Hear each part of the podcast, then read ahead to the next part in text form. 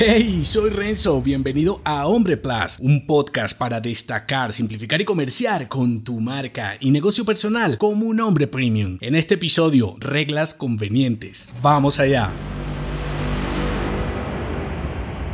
Los patrones en tu comportamiento son más peligrosos que tus proyectos más arriesgados. Odiamos las reglas, nos fastidia que alguien quiera controlar o definir lo que podemos o dejamos de hacer. Asimismo, odiamos el cambio cuando viene impuesto por otros. Sin embargo, ¿qué pasa cuando las reglas vienen de ti mismo? Bueno, por mi experiencia, aunque asumes tus propias reglas con una actitud menos agresiva, de todos modos las ves como algo que va en detrimento de tu libertad, desatando más cuestionamientos como ¿qué entiendes por ser un hombre libre? Porque si mudas esa creencia a tu capacidad de elegir lo más conveniente, primero para ti y luego para los que te acompañan en tu viaje, entonces verás las reglas de otro modo, quizá un poco más convenientes. Recuerda este episodio, rompe el guion obsoleto, crea tu código secreto, te lo dejo enlazado. Ahora, y aquí no acaba el juego porque debes